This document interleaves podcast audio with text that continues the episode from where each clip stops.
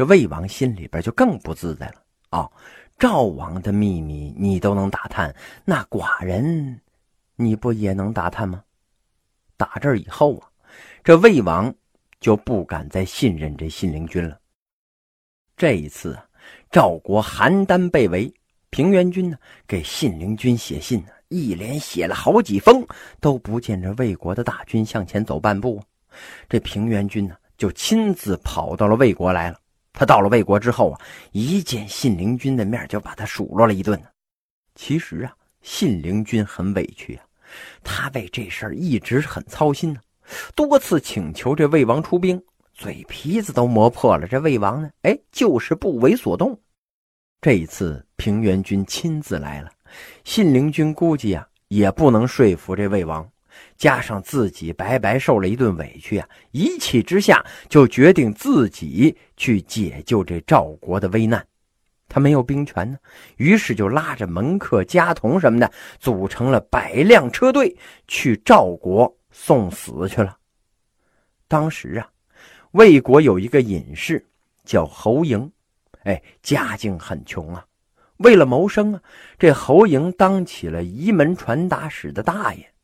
这信陵君听说呀，哎呀，这个人很有水平，哎，他就亲自去邀请，还送上了厚礼呀。没成想啊，哎，人家不接受。我一大把年纪了，嗯，绝对不会因为守门人贫困而接受公子的钱财呀。这信陵君呢，只好又想出了一招。他在家里边摆酒设宴，是大请宾客。哎，等大伙都坐齐了之后啊，这信陵君驾着车马空出来左边的位置，左为尊嘛。哎，他亲自去迎接这老侯。这老侯一看信陵君来请自己了，一撩身上的破衣裳，就坐在了左边的上位，一点都没谦让。信陵君呢？哎，他也不生气。刚一上车呀，这老侯就跟信陵君说呀：“哎呀，我有一个老朋友啊，呃，在肉铺里边卖肉，呃，麻烦呃顺便拜访他一下吧。”于是这信陵君赶着马车就来到了菜市场。老侯啊，就去找他的老朋友朱亥聊天。他故意站在那儿跟这朱屠户闲聊了很长的时间，而且呢。偷看这信陵君的表情，信陵君这个人呢，大人大度，哎，一点都不生气呀，就在那笑呵呵的看着老侯。这个时候啊，魏国的将相宗室都在信陵君的府里边坐着呢，等着主人回来开宴呢。过了老半天呢。这老侯观察公子的脸色，始终没有变化，这才辞别了朱屠户，上车来到了信陵君的家里边。事后啊，这侯嬴就对这信陵君说：“嗯，哈 你小子挺不错呀，啊，挺懂礼貌的啊。我和那个朱屠户啊，我们都不是一般人，有什么事找我们呢？准没错啊。”后来这信陵君呢，多次给这朱亥送礼，但是人家根本就不搭理。这回啊，信陵君带着宾客从老侯守的城门前过，信陵君下车就把同去拼命的情况告诉了老侯。没想到这老侯说呀：“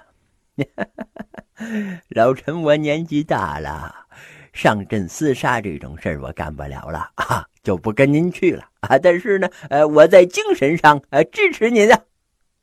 这信陵君呢，就往前走了几里路，越走这心里边越不痛快。哎，你说我对这老侯礼节可是够周到的了啊，可是现在我要去送死了，他竟然一句有用的话都不说呀。于是这信陵君呢，就调转了车头又回来了。要找这老侯问个明白，他这一回来呀，侯莹是特别的高兴，我就知道您会回来呀，呃，我就等着呃您回来呃给您出个主意呢。老侯屏退了众人，然后跟这信陵君就说了：“带兵打仗啊，哈哈哈呃呃，要靠兵符。”兵符你懂吗？哎，就刻成老虎形状的那个、那个、那铜牌牌。这兵符啊，是分成两半的，出兵大将拿一半，君王拿一半。君王传令的时候，必须要用兵符啊，两半合上之后，那才能算数。现在呀，魏王那一半就放在魏王的卧室里边，而如今魏王最宠爱的妃子如姬，呃，她每天呢都能出入魏王的卧室，一定能把这个东西给您偷出来呀。这个如姬。当年差点被人杀害，他一直想报仇啊，但是公安部发出的 A 级通缉令都没有抓住杀人犯，却让公子您派门客呃找到了仇人，砍掉了头颅，献给了如姬。他一直想报答您呐，只是没有机会。现在呀，呃，只要公子您一开口，如姬一定能把兵符偷出来给您呢。拿了兵符，就可以调动晋鄙掌握的魏国大军了。于是，这信陵君赶紧托人找如姬帮忙。如今呢，也是知恩图报啊，果然就盗得了兵符，交给了信陵君。这信陵君拿到这兵符之后啊，就准备出发了。他再一次向这侯嬴告别。侯嬴啊，又提醒说呀：“嗯，将在外，君命。”有所不受，万一晋鄙拿到兵符之后不把兵权给您，该怎么办呢？啊，您不用担心，我已经替公子考虑好了啊。我这个杀猪的哥们儿朱亥呀，呃，这是我们魏国数一数二的大力士啊。您带他前去，到时候，呃，晋鄙痛痛快快的把兵符交出来最好。呃，他要是推三阻四啊，呃，就让朱亥，呃，弄死他算了。这个时候啊，这信陵君还有点于心不忍。这晋鄙是一个叱咤风云的老将，估计他不会老老实实的把兵权交出来，那是非死不可呀。但是伤感归伤感。那该弄死，那还得弄死。这信陵君呢，就邀请朱亥跟他同去。朱亥一听是哈哈大笑，哈哈哈哈！我就是街上一个卖肉的屠夫。公子您多次亲自慰问于我，我没有回报的原因，是因为我认为这微小的礼节没有个屁用。现在公子有危难。正是我效命之时啊！于是这朱亥啊，就跟信陵君同行。他们与老侯告辞的时候啊，老侯就说了：“ 我本应该呀跟随公子前往，但是啊，我太老了。